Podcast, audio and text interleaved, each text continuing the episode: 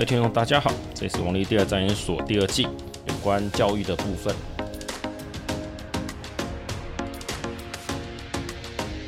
上次讲到中低年级的部分，哦，所以我们现在来讲一下，就是算小学后半段。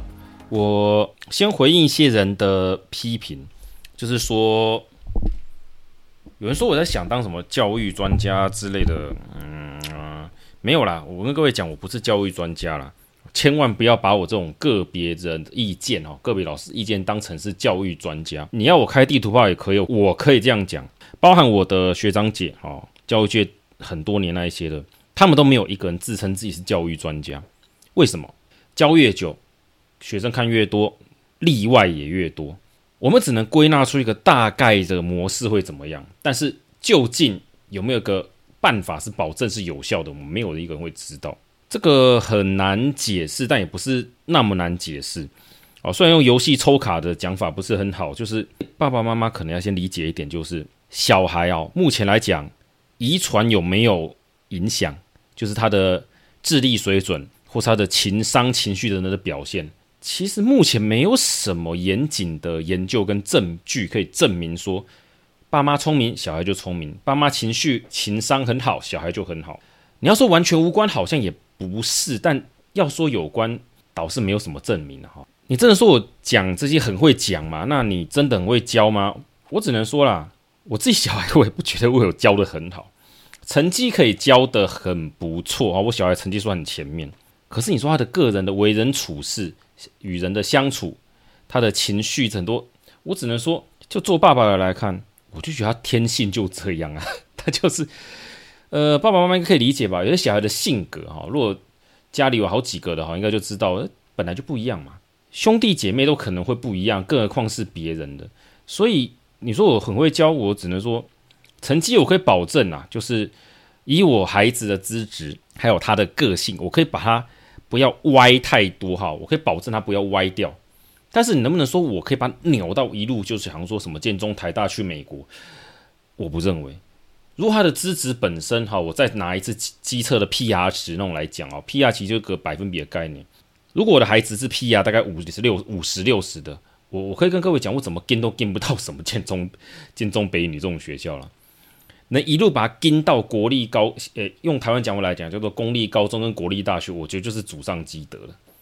这很现实哦，我这这很残酷。那你说我孩子的 PR 值大概有没有七十八十？应该是有啦。那我去。跟他一路从小学哈跟到大，能不能跟到国立大学以上？哦，我就蛮有自信，应该做得到。但这前提是他会听我的话。万一他国中歪了，情绪突然不知道哪边爆炸了，怎么样干嘛的？诶，突然之间就是死都不读书，我管你去死的，就是那种叛逆期到出歪到不知道哪边去，我我也没辙啊。小学还好啦，我只能跟各位讲，到国中之后，我看过太多哈，我学生看过太多的例子，他不听爸爸妈妈的话。啊，有些不听老师的话，也不听什么的话，什么都不听。但也有人会突然之间转性，就听了某个老师的话，我们也不知道哪边八字合了还是怎么样，而突然就很乖、很懂事。但有没有可能是大脑神经科学的问题？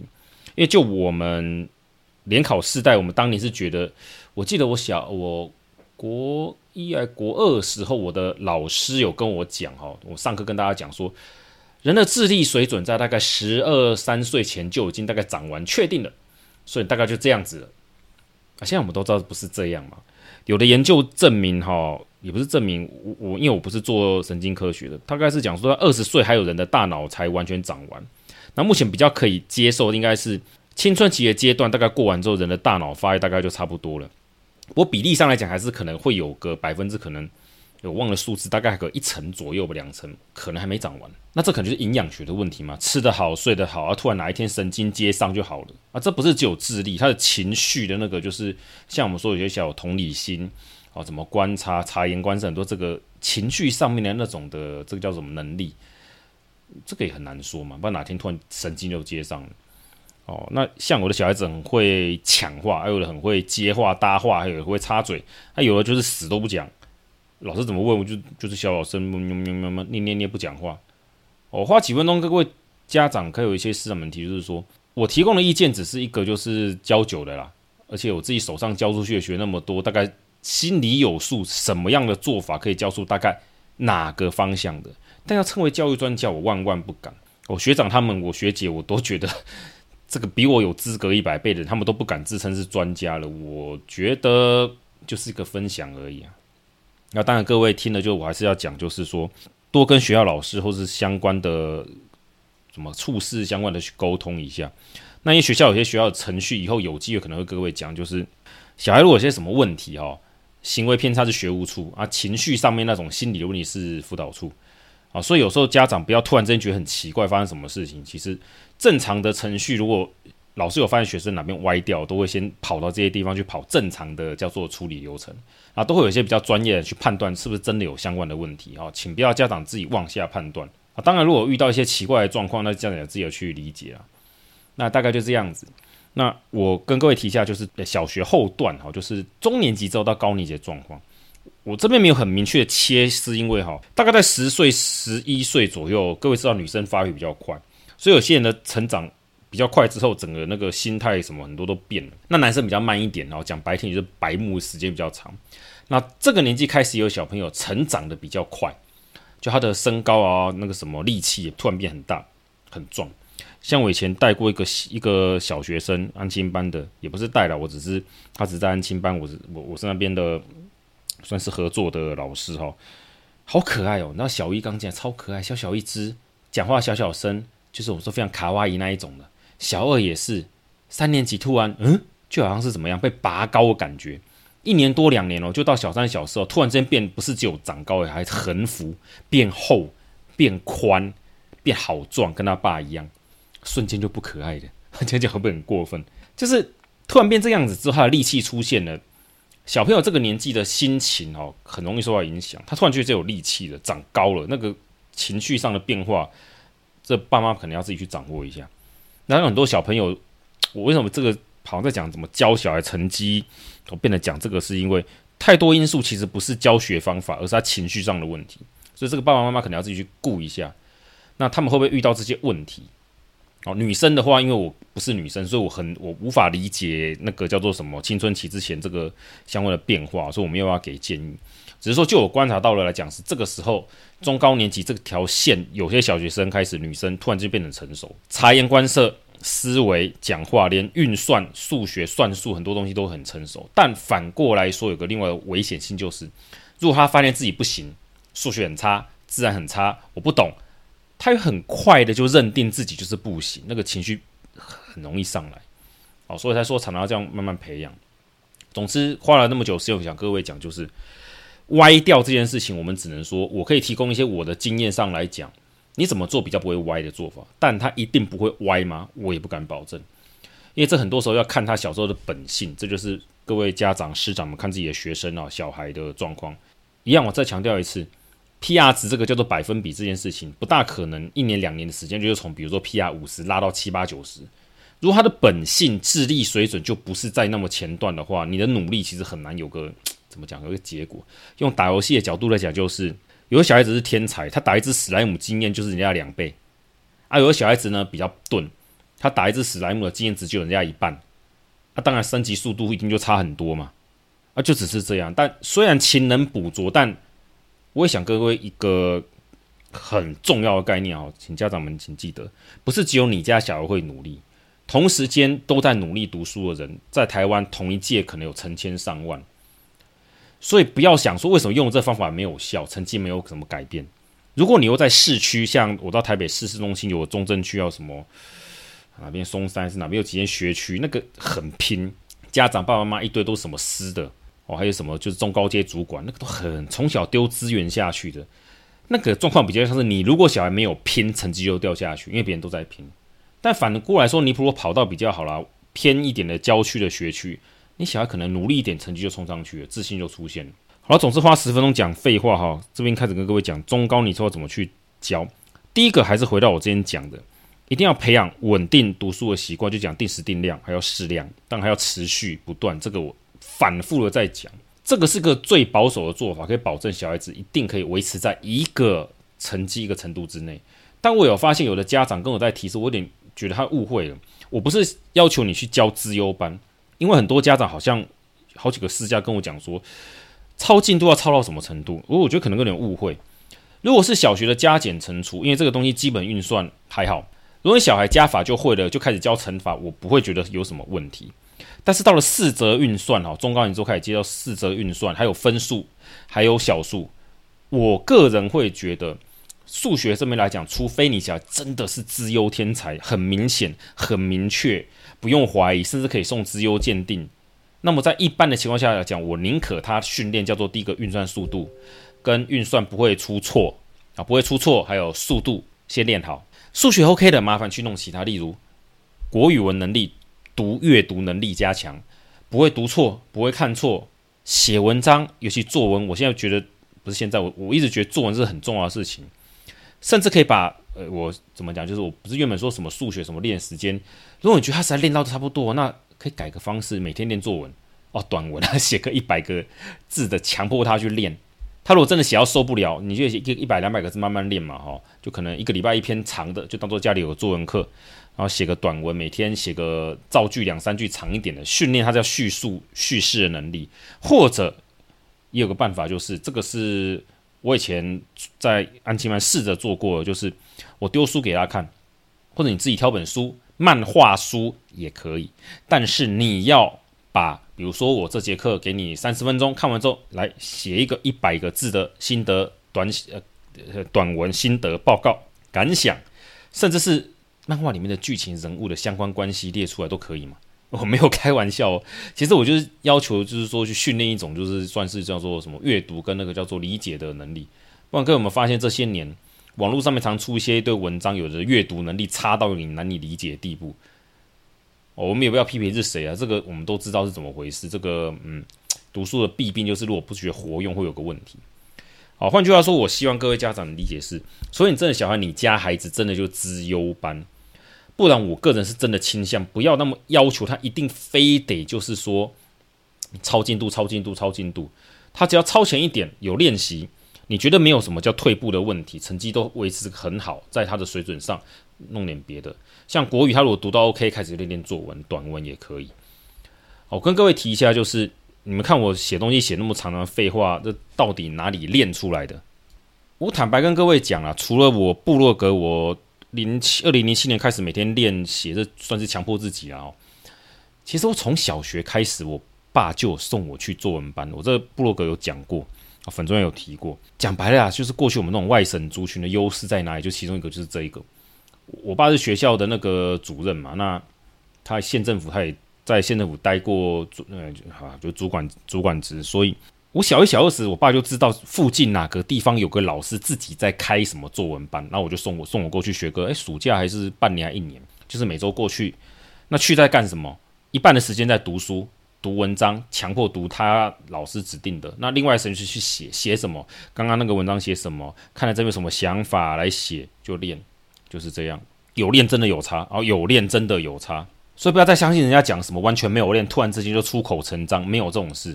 有的话也是你家小孩真的是很资质哦，资赋优异。我们那种很多功夫都是练的，那可能你们各位不知道哦，你们不知道有这种作文班，所以有人可能有种错误的想法。我直接跟大家讲这种秘籍啊，那个那个年代小学老师出去开作文班，一定违法嘛，对不对？一定是违法的嘛。我记得我那个班有二三十个小朋友。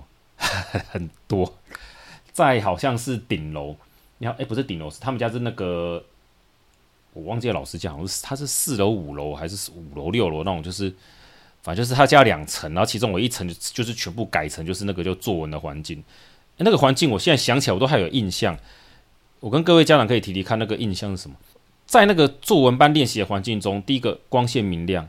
我我我我没有印象中，我小学在那边待的时候，我看到的场景是灰暗的，都是自然天然光线，那个采光很不错。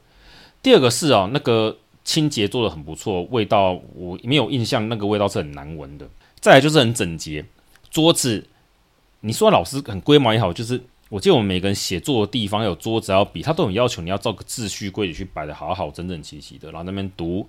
但是要玩的时间，你知道小学生爱玩嘛？他那边还有个小小游戏是让大家去玩，玩一玩再回来写、再练干嘛的？这还蛮蛮会掌握小孩心理的。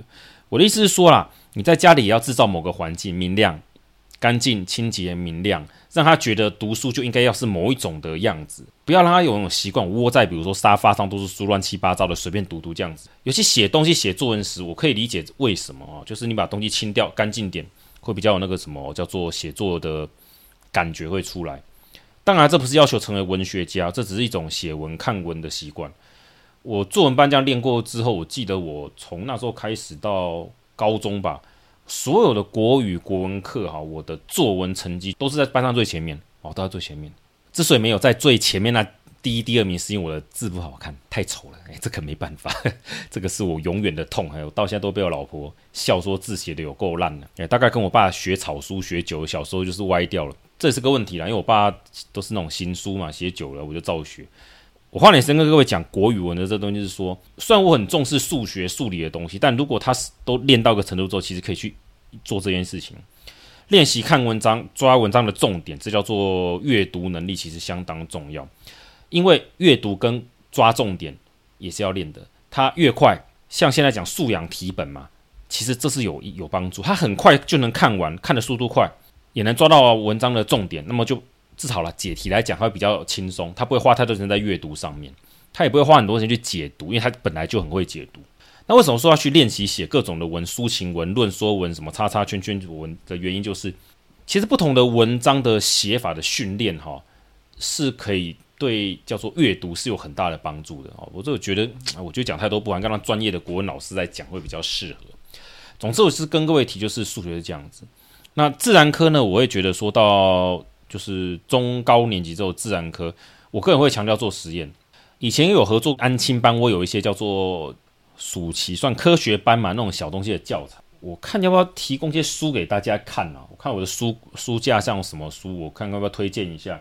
大概就是你打科学实验，然后再加一个小学，大概就有满坑满谷的十座的那种的书会出现了。那请家长如果要做，去自己挑挑点在家可以做的，让他这样玩玩看也可以。那如果是安亲班的话，我会建议啦，如果嗯，如果如果有补习班的老师，安亲班老师，我会建议，如果你们真的想增加点叫做什么优势啊，因为我知道很多家长不是不想做这个事，是他们在家没办法，那你可以提供嘛，这算是个优势哈。不过当然你要不你自己如果是自然科老师自己会做最好，如果不会的话，就麻烦就请会教的老师啊，不要省这个钱，有办法设计教材教具哈。像我们这种能设计教具去上课的老师真的很少，大部分老师其实都不会。我们这种花时间去制作各种教具来实际实验，看哪个行可行不行的，其实不多。OK，总之就是让大家知道一下概念。那自然科我会觉得说，多读百科全书类的东西，像我们小时候是汉森小百科之那个，因为大家正夯嘛，大家应该都知道。那我家没有汉森小百科，我爸买了其他的百科全书，因为我爸不知道什么是汉森小百科，所以我后来才知道，我爸在学校。我那年代就是这样子啊，你们就知道那个我们那个年代公教人员外省的优势多大。我爸好像是直接去跟那个叫做什么，我们现在应该讲叫书商，我就来学校合作的，直接跟他讲说，帮我弄套百科全书买，那人家过没几年就弄一套，他们觉得 OK 就送过来，然后就付钱，挑都不用挑，直接帮你弄好。所以说这那那个年代讲看有多过分。我爸去订读者文，在将门文物那个，就是很多都是书商那边谈好了 OK，看看拿就直接送送到办公室就给我了。但不是说各位要这样，只是说可以理解一下这个状况。你们可以去买一些适合他的东西。那现在有很多的漫画图图画书啊，东西也是可以用的。有些小学老师啊，做高年级的老师，我知道他们应该会在叫做什么班级的图书角，哎，叫我们叫图书柜，还什么叫读书角子啊？每班都不一样嘛，有摆书箱，摆一些书也是可以。那总之就其希望大家就是说哈，去理解这一点。那当然，如果小学的话，我会建议各位可以的话，就是在自己的教室后面会摆一个就是读书柜。可是我知道很多老师挑的书收收。那么我这样讲可能有点过分，就是如果家长爸爸妈妈你们自己有家长群组，其实可以沟通一下，看看说，诶，我们家里有什么书，你们家有什么书，大家讨论一下，共同把自己的书名那个什么姓名贴上嘛，对不对？捐到学校去，就放在那个学校班级的那个图书柜，大家借。这个也是另一种的这个叫做文化资本的优势啊！你如果你们家这些东西很多，当然是很好处理啊。如果没有的话，就有点叫做什么叫做小麻烦嘛。但总而言之，我希望大家能够理解这一点，就是说我好像没有在教大家读书，是因为到中高年级之后的东西很多，像我之前讲的，你如果有定时定量的在每天要求他写，抓适量的范围的话也可以，或者是如果说呢，在这个情况下能够持续不断，因为我知道开始有人去补习了，我觉得是很好的。我个人是建议能强烈、强烈的要求大家能够理解这件事情。就算他补习回到家八点九点，你还是要留一点点自己陪他读书时间，让他觉得他每天就是该做这件事情。只是也许他没有办法这样做，那怎么办？就是看看书嘛。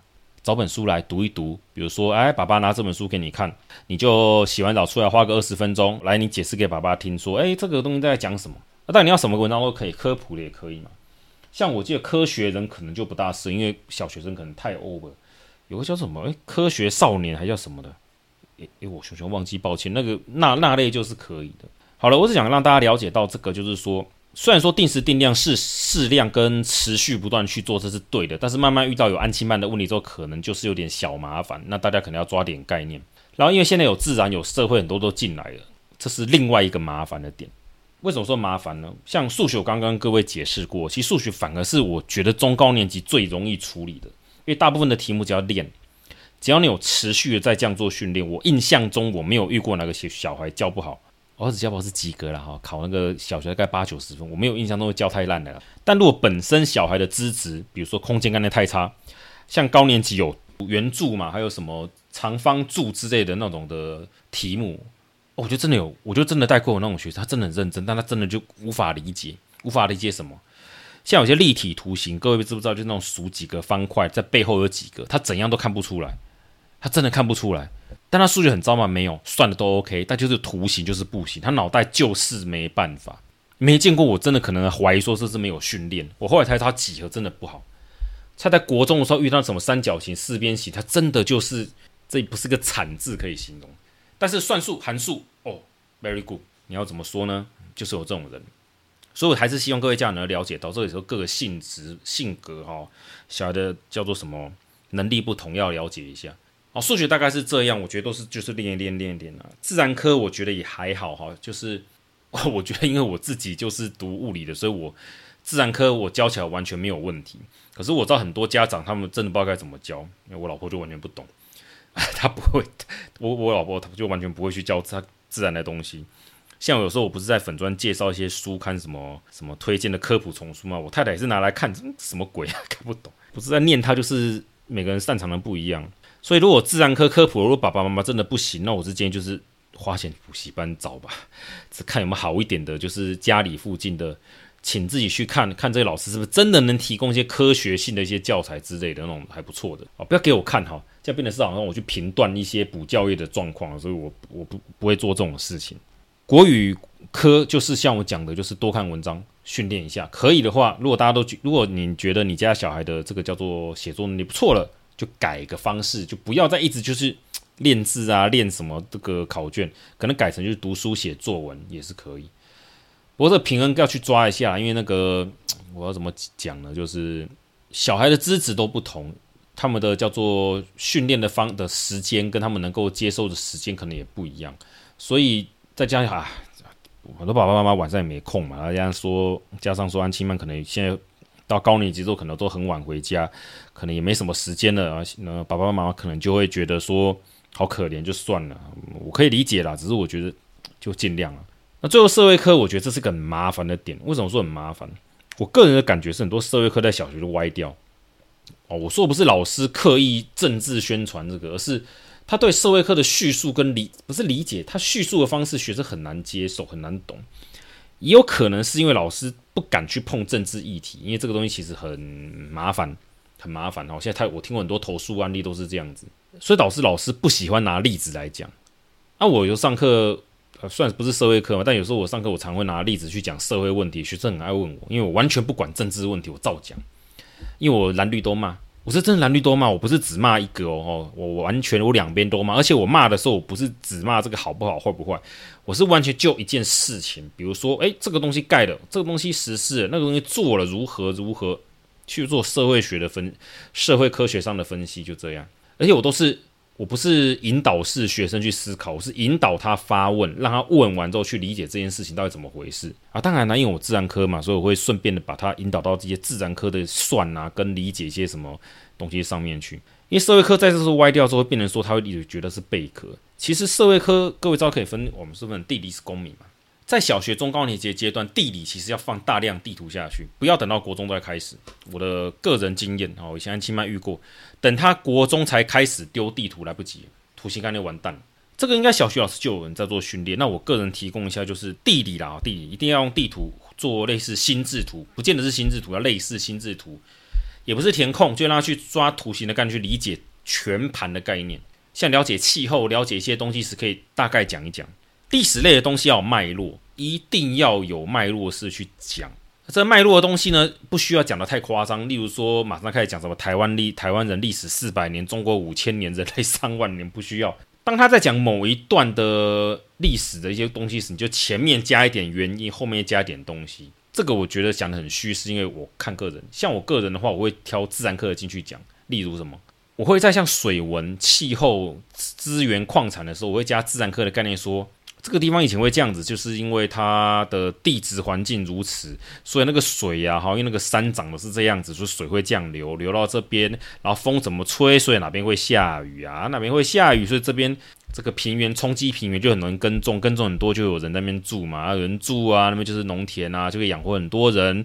那河口就有什么城镇啊，什么港哦，什么市的来源这样子。哦，这个老师听大概知道我在讲什么啊。家长的话就是如果。如果你们实在不懂，你们可以在这集的留言的时候跟我问，我再慢慢讲。有有时候我觉得这个没有画图都很难让人理解。公民科的话，我都是拿案例哦，案例。像这些年不是常讲霸凌跟网络什么，诶，资讯安全有些相关类似这种的公民的东西的话，我都是拿案例讲。我通常我通常都是拿班上讲，尤其霸凌行为还有这种相关东西时，我都拿班上说，来谁欺负谁，谁欺负谁，谁又干嘛，谁又干嘛，这样对吗？这样怎么样？用点。尝试性的去讲，我从来不跟他们讲那种很大很宽广的概念，我都讲你身边的，让他们去理解这件事情。如果是谁做，对谁做了什么，会发生什么状况，你会怎么想？你有时候动辄把它放大到什么叫做国家、社会、人类那么大的范围，其实他们其实不知道在干嘛，好，是不知道在干什么的，大概是这样了哈。所以每一科大概就是如此。那教育的部分，如果你一直要问我的话，我永远就那几句话，就是定时、定量、适量、持续。哦，就是这样子，我没有别的。说是，我再讲一次，我没有什么叫做长步抗波，没有，就这样。教任何年级都是，那剩下就是老师的功力、解题的功力跟怎么样引导他、指点他。再来一个就是师长一定要有一点叫耐心。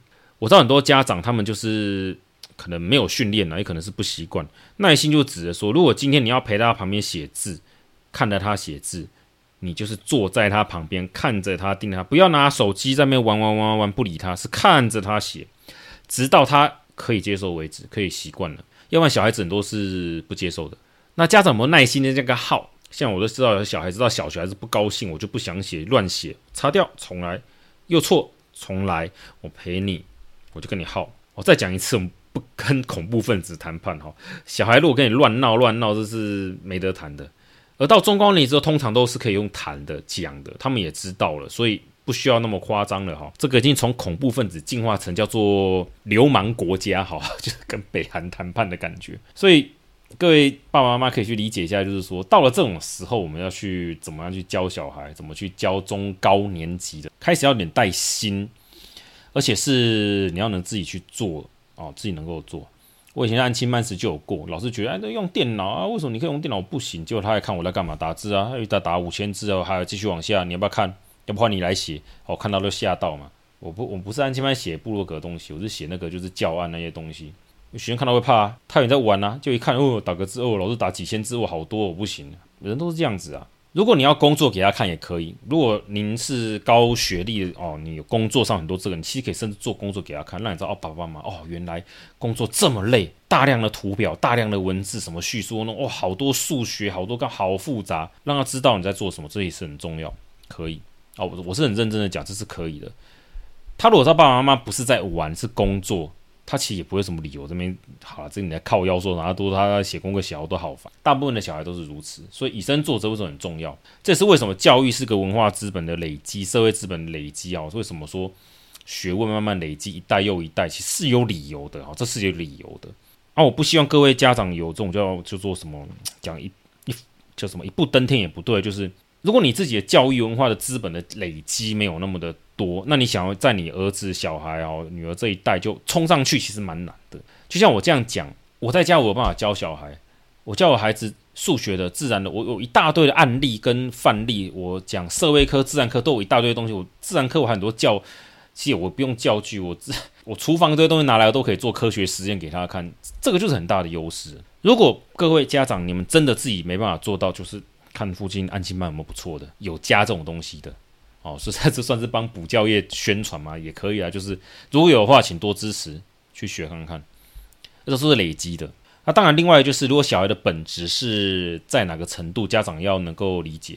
通常到了中年级之后，大概就知道了，因为数学算得快不快，理解力好不好，空间感、机械逻辑的推理这些东西，算是比较天赋性的东西，很多都可以大概理解。但是还是可以努力，因为我们不能否认他到国中突然我们刚刚讲神经接上之后，哦，OK，一次没问题，变聪明了，不是没有这个可能性。但是呢，我想让大家了解，就是说我我讲的这种所谓好像很耗家长时间的办法，其实是一种最保守跟保险的办法，至少不会歪。当然，如果你小孩也很乖、很听话，一切都很顺，那你可以不用那么费时间嘛，就是去安亲班写写功课回家，哦，就 OK 了，也是可以。到了中高年级之后，开始在学校的时间越来越久，到国中就是完全就是一到五都是到下午，然后有时候补习班上到到八九点回家，那完全不一样。所以呢，我们父母亲哈能够在家里能够就是在 push 的地方会越来越少。像我不是说什么去上国语什么作文班嘛，还有那个英文哦，我都好还有上过英文班那种课程。那其实反过来讲就是。补习班嘛，那 就是以前那种安亲班，只是我那个年代没有什么安亲班，就是小学的，就小学补习班的那种概念。我同学真的没什么在补习，那个时那个年代真的没什么在补习，小学几乎没听没听过几个哦，没有听过很多。那不管，那我是说，请各位爸爸妈妈能够理解这一点，就是该教的要教哦，该撑下去要撑。我没有跟各位讲多具体的做法，理由是到了中高年级之后，小孩子的个性因为。他们的课程已经慢慢慢慢脱离，像数学是加减乘除的基础运算，已经进到四则运算。到四则运算之后，很多的问题，像是他分数搞不懂，小数点不会换，几分之几弄不懂的。像我布洛克我有讲嘛，大概怎么教那个问题，那都是要看题目而定。像我的小朋友分数实在不行，那个我有时候是看过，我大概知道理由是什么，是他其实对除法不熟，他一直无法理解除法这件事情是。就是我们说分呐、除法是分嘛，切分等分的概念是什么？他无法理解，他只是会照着我们说叫做直式除法去除，知道几除几是多少，他不知道分的概念，他组不回去。啊，什么二分之一加三分之一，他真会写成五分之一，他真的不知道为什么分母分子是这样子，那就要看个别的个案，诶，为什么是这样子？弄给他看。像我部落格我那篇我我是用披萨嘛，我我我教书就这样嘛，我会拿像披萨或者什么画给他看，然后这边是二分之一，偏那边三分之一。对不对啊？加起来是五分之二嘛？当然不是嘛！我就弄给他看，让他知道什么叫约约一个约分嘛，一个是叫做呃，哎，我突然忘记叫什么，就是哎，就是分母有啊，就分母要画，就是我们说要那个相加分母要画成一样嘛，哦，去把它加起来。那小数点呢，又是另一件事情了。图形呢，又另外一件事情。自然科他能不能理解基本那个自然的一些现象啊？又是另一种方法。有的小孩一点就通，有的小孩要带他去看实际的状况，他才知道。他想象不出来，抽象能力不好，这个东西我没有办法在 Podcast 简单跟各位讲。也许有一天开一个就是叫做什么诊断室，什么教育诊断室类似这种东西，像是 call in，你打电话进来，哦，你小孩这样子，OK，哦，我了解是这样，也也许我可以这样听听隔空诊断一点点东西，也许啦，但其实我也不觉得这是好事，因为最好方还是当面看到，实际测试他才会了解。那有的我可以帮，有的我帮不了，因为。老师也是有分他擅长和不擅长的。那有的老师很擅长，就是算资优；哎，有老师很擅长算是特教，就是后段资源班。那有的老师是一般，那有的老师是中段、中上，这个真的都有差。补习班老师大部分是练习解题，那很会解题，但很会解题不代表能够解惑 哦。这件事情是真的有差，解题不代表解惑。你可能解了一大堆题目，但他也是不懂为什么，他只他只会解这个题型而已。而这个叫做教学功力的东西，就是。我没有办法在 Podcast 跟各位讲的。而我也不希望大家听着都觉得我是什么叫做什么天师啊，来找我，我花多少钱都愿意，没关系，来教家教都可哦，拜托不要。我我再讲一次，这个老师跟学生也是有匹配的。我以前带过一些学生呐、啊，跟我会个性合的，能够接受我这种上法的人，那就留下来；不接受的人就是不行嘛。那不接受的有很多。有的就是他希望老师盯着他，有的老师希望你不要盯我啊，有的希望我要一直解题解题解题就好了啊，有的希望他根本不想，他想知道为什么在解题，都不一样。所以我也没有办法跟各位讲必然如此，必须如此，我一定得怎样讲这么多，跟没讲一样嘛，那差不多就是这个意思。我想让这集让大家了解到，中高年级之后，由于太多时间慢慢被补习班、安亲班占满了，回家要维持的所谓叫。定时定量已经越来越困难的情况下做调整，那怎么调整要看每个家庭的状况。然后数学、自然还有社会，还有像国语，我刚刚讲那些东西，跟各位爸爸妈妈你们能够带多少也是有差异。那我真的没有办法给各位一个公定的版本，只能说就是看状况而定。我说自己好像在讲废话，差不多。中高年级我只能说，我个人会觉得我不是没有什么讲不出来，而是。我发现我讲不出来理由，是因为我每次要讲这件事，我会觉得我到底要讲哪种学生？几十上百种，我看过很多很多种，我没有办法每个都讲出来。而且说不定你家孩子是新的那一种混合型的，混合的可能 A 跟 C 的某一种的问题，那这只能靠经验去处理。所以如果你发现您家附近安亲班的老师有一二十年以上的经验，好像也不差，诶，应该就大致上是可以信任。不过，我也是希望各位挑这个安亲班，就要去注意到他是什么老师。通常安亲班的老师啊，一般安亲班的主任啊，小学大部分都是文科居多啊，大部分都文科居多。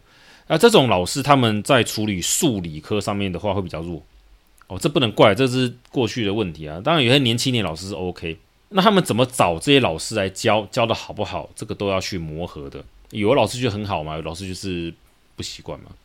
那附近有科学班哦，我讲科学班不是真的叫科学班噱头，是他们有一些什么暑辅课程的，其实可以去参加，就是那种我讲的叫做什么做科学小实验的那种东西是可以的。因为如果您不会，你在家从自己来，其实我不建议。我自己写过教案，我自己去做过适合的教材，就是简单的一些小东西，那个都没有试过是不知道的。而且我们是去教他，不是陪他玩。我们要怎么透过教的过程中要去理解？让小朋友就抓到我们这个实验的精髓跟这个概念是什么？不是放在他那边玩游戏哦，这点要请各位注意。我在这方面其实我完全是不认同，就是自由自在，随便他去动手做这种自算是很非常极端的自由教育了，我是完全不赞成的。所以如果您家附近的话，那个什么安亲班或者相关的补习班，他们没有这种课程，就有点可惜啊。如果有的话，自己去看看他们是不是有做这种准备，老师有没有教案，请他拿出来，请他拿出来。我再讲一次，请他拿出来。没有教案，例如像我们知道，大家都知道柠檬酸加小苏打粉这个东西不是会冒泡泡这个吗？他没有教案，只让他去这样去做的，我个人觉得都有问题。因为通常如果是连锁班系的话，他们一定会发教材，教材会有使用教学说明，一定会有。如果没有的话，他就要拿得出来。我这边就我自己就写了十个这种教案了，我拿出来。他如果拿不出来，我会觉得他没有做这个准备，他可能只是大概知道怎么去玩东西而已。那这样子的话，去这间班可能意义就不大，但我也不能保证啊，因为如果是我学长他们我认识的话，他是已经都背起来，那就不用讲了，我要做太久了，所以这个还是要请大家就是临场看看临场的状况而定，我也没办法跟各位讲个百分百确定就是如此的事情。总之，中高你大概是如此哈，讲得很虚很浮，是有些理由在，请各位见谅。啊，我们之后大概会开始提一些，就算。中学的部分，不过那边可能更偏人生、人生经验相关的指导，而不是在教学了哦。不过我觉得教学教久之后，会发现哦，教人家课业简单呐，教人家想通课程很难，教学生怎么样面对课业容易，面对社会、面对人生很难，大概就是这样子的。谢谢大家。